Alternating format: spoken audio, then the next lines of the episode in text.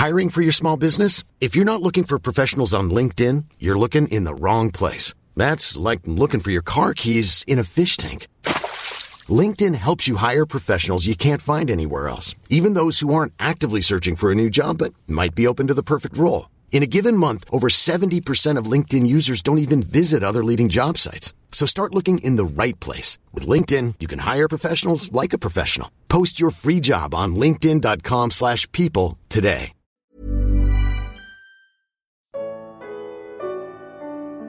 Qual a diferença entre o servo falso e verdadeiro? Evangelho de João. Comentário de Mari Persona. O versículo 12 revela que Jesus havia tirado suas vestes antes de se agachar para lavar os pés de seus discípulos. Veja o que diz ali.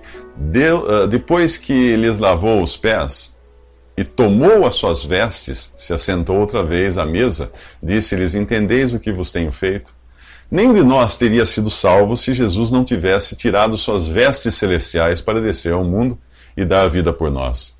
Ao lavar os pés de seus discípulos, Jesus mostra isso e também nos deixa um exemplo. Vivemos hoje na condição de Laodiceia, o último estado da igreja em Apocalipse 3. Sou rica e bem-sucedida, diz ela, e não preciso de coisa alguma. É, realmente assim é. Se nós considerarmos os números, os templos e as realizações daquilo que é identificado como cristandade. Mas o Senhor a chama de infeliz, miserável, pobre, cega, nua. E ainda aconselha que compre ouro provado no fogo, roupas limpas para cobrir sua nudez e colírio para poder enxergar. Volta e meia, aqueles discípulos eram flagrados, comparando-se uns aos outros para ver qual deles ganharia um lugar de destaque ao lado de Jesus. Agora eles entendem que, se quiserem ocupar um lugar ao lado de Jesus nesta vida, terão de se agachar e lavar pés encardidos. Ora, se eu, Senhor e Mestre, Jesus diz a eles, vos lavei os pés, vós deveis também lavar os pés uns aos outros, porque eu vos dei o exemplo para que, como eu vos fiz, façais vós também. Na verdade, na verdade vos digo que não é o servo maior do que o seu Senhor, nem o enviado maior do que aquele que o enviou. Você não precisa de muito colírio para enxergar que Jesus não está falando de água e sabão. Ele não está instituindo um ritual, mas mostrando o espírito com o qual devemos agir uns para com os outros. Quando você vê altos dignitários do mundo religioso ricamente vestidos e literalmente lavando os pés de seus seguidores, pode ter certeza de que não é disso que Jesus está falando aqui. Já vimos que a água é uma figura da palavra de Deus, que todo aquele que é nascido de novo foi gerado por essa mesma água e está limpo aos olhos de Deus, e que os nossos pés ficam sujos pelo contato com a degradação do mundo. Vimos também que Jesus desceu ao mais baixo para nos abençoar. Então, como abençoar nossos irmãos? Lavando seus pés com uma bacia e um pouco de água? Jesus nos ensina a nos diminuirmos diante de nossos irmãos e aplicarmos neles a revigorante palavra de Deus. Todas as vezes que você leva uma palavra de exortação, consolo ou edificação a alguém, em um espírito de humildade e mansidão, está praticando o lava-pés. Mas existe uma grande diferença entre ter os pés lavados e levantar o calcanhar contra Jesus. É o que veremos nos próximos três minutos. Ao lavar os pés dos discípulos, Jesus revela fa fazer isso porque apenas os seus pés precisavam ser limpos do contato com o mundo. No mais, todos estavam limpos por terem sido gerados de novo pela palavra de Deus, exceto um, Judas. Aqui nós vemos um apóstolo que recebeu privilégios iguais aos dos outros, porém em quem a água da palavra não tem qualquer efeito. Judas andou com o Senhor, mas tinha outra agenda.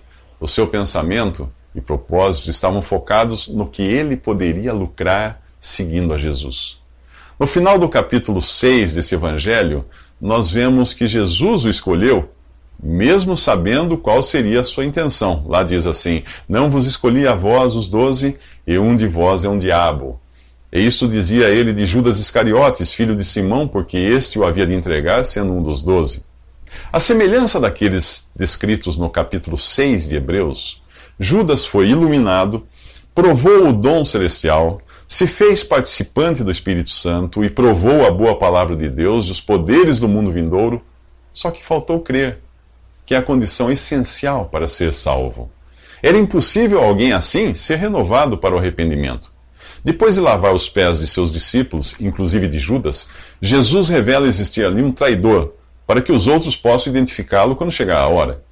Ele cita a profecia do Salmo 41, escrita mil anos antes. Até o meu próprio amigo íntimo, em quem eu tanto confiava, que comia do meu pão, levantou contra mim o seu calcanhar. Jesus diz: Desde agora vou-lo digo antes que aconteça, para que quando acontecer acrediteis que eu sou. Ele usa novamente aqui a expressão que Jeová usou ao se revelar a Moisés: Eu sou. Trair a Jesus é trair o próprio Deus. Quem faz isso não fica impune. Os discípulos nem imaginam quem é o traidor, e isso demonstra o quanto Judas era parecido com os outros apóstolos. Ninguém desconfiaria dele, como muitos hoje nem desconfiam dos lobos vestidos de cordeiro, infiltrados nos templos e canais de rádio e TV. Mas Jesus faz um alerta: quem receber aquele que eu enviar a mim me recebe, e quem me receber a mim, recebe aquele que me enviou. Por mais incrível que possa parecer, Judas havia sido enviado junto com os outros pelo próprio Senhor para pregar as boas novas. Se você se recusa a crer em Jesus por causa dos picaretas que estão por aí pregando o Evangelho, saiba que, para Deus, essa desculpa não cola. Você é convidado a crer em Jesus, o Salvador, e não em quem prega, em quem fala desse nome. Ao referir-se aos falsos pregadores, Paulo escreveu: Mas que importa? Contanto que, de toda maneira, ou por pretexto, ou de verdade, Cristo seja anunciado. Nisto me regozijo. Nos próximos três minutos, o diabo entra em Judas. Olha, esqueça o quadro A Santa Ceia de Leonardo da Vinci. Naquela época e lugar, as pessoas não se sentavam em cadeiras e muito menos todas do mesmo lado da mesa. Elas sentavam-se no chão, em almofadas ou bancos baixos, diante de uma mesa também baixa. Sentado assim, na diagonal, encontramos João reclinado sobre o peito de Jesus. Pedro faz um sinal a João para que pergunte a Jesus quem seria o traidor. Jesus revela a João que o traidor é aquele a quem ele dará um pedaço de pão molhado, talvez em azeite ou no molho da refeição. Tudo indica que isso foi falado em voz baixa, pois ninguém mais escutou. Existe um lugar onde podemos escutar melhor o que Jesus tem a nos dizer. Esse lugar é bem perto dele. Ali nós escutamos o que outras pessoas não escutam e nós entendemos também o que os outros não entendem. Todos na sala interpretaram o gesto de Jesus como uma expressão de seu apreço por Judas. Mas João sabe que é justamente o contrário. Até aqui, Judas andou seguindo a influência de sua própria vontade e do diabo.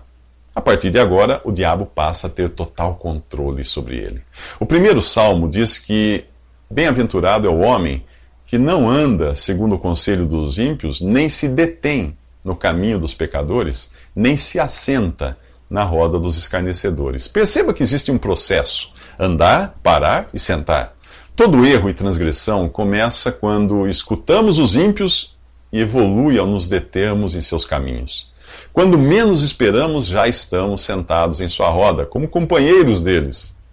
Não podemos evitar que o diabo nos influencie por meio de coisas, pessoas ou pensamentos, mas podemos evitar nos deter nessas coisas, pessoas ou pensamentos. Se você se desviar um grau de sua rota, o ângulo irá se abrir até que lá na frente você acaba quilômetros do seu destino original. Ao acalentar pensamentos sugeridos pelo diabo, Judas acaba se tornando companheiro dele e é totalmente dominado. Judas vira as costas para Jesus e sai da sala. Os discípulos acreditam que Jesus tenha dito a Judas para comprar, algo, comprar alguma coisa ou dar algum dinheiro aos pobres. O versículo 27 diz que foi, Satan, foi por Satanás ter entrado nele. E o versículo 30 termina com essas significativas palavras: E era já a noite. Quem volta as costas para a luz tem diante de si apenas densas trevas. Se você decidir viver segundo o conselho dos ímpios, inclusive o seu próprio conselho, acabará sendo um instrumento do diabo sem perceber. Mas, se permanecer reclinado sobre o peito de Jesus, em íntima comunhão com ele, você descobrirá coisas que os outros ignoram. Nos próximos três minutos, Jesus revela Qual é a carteira de identidade de um verdadeiro discípulo? O clima na sala muda com a saída de Judas. Aos que ficam, Jesus os chama de filhinhos e lhes revela o que ocorre nos bastidores. Agora é glorificado o Filho do Homem e Deus é glorificado nele. Jesus é o Filho do Homem, por ser Deus e humanidade, e glorificado significa alguém grandemente honrado. O desejo de Deus para Jesus é visto aqui como algo já realizado, e agora os discípulos sabem disso. Quando decidiu destruir Sodoma, o Senhor ponderou consigo mesmo: Ocultarei eu a Abraão o que faço? Não, ele não ocultaria os seus planos de alguém com quem desfrutava de uma comunhão tão boa quanto Abraão. Ter comunhão significa ter coisas em comum. A passagem em Gênesis 17 mostra que Deus não apenas revela a Abraão o que pretende fazer, como escuta com atenção quando Abraão intercede pelos moradores de Sodoma. Abraão consegue do Senhor a promessa de não destruir a cidade se nela encontrar 50 justos. Em seguida, com um sentimento de amor para com os habitantes de Sodoma, Abraão continua intercedendo. Se, se de 50 justos faltarem cinco, não a destruirei se eu achar ali 45, responde o Senhor. Abraão insiste: 40? Não o farei por amor dos 40. 30? Não o farei se achar ali 30. 20? Não a destruirei por amor dos 20. 10? Não a destruirei por amor dos 10. Abraão parou no 10. Mas eu fico pensando se Deus teria mesmo destruído Sodoma caso Abraão intercedesse até a possibilidade de existir ali apenas um justo.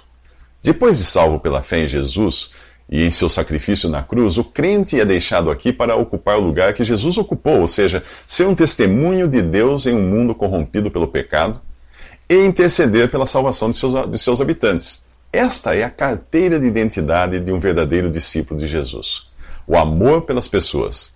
O verdadeiro cristão ama porque Deus o amou primeiro. Ele quer que outros pecadores sejam salvos porque ele próprio, um pecador, foi alcançado pela misericórdia de Deus.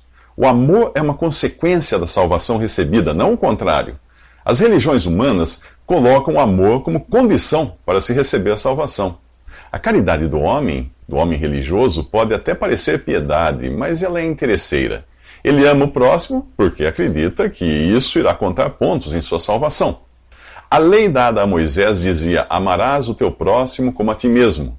Jesus, porém, diz aos que já são salvos: Amai a vossos inimigos, bendizei os que vos maldizem, fazei bem aos que vos odeiam, e orai pelos que vos maltratam e vos perseguem. Para quê? Para ser salvo? Não mas por já ter sido salvo e não ter sido tratado por Deus com o rigor que merecia.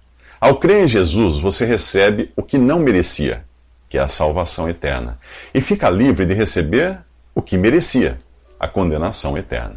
Se você acha que amor é aquilo que você vê nos filmes e romances, é melhor ficar atento ao que irá aprender nos próximos três minutos.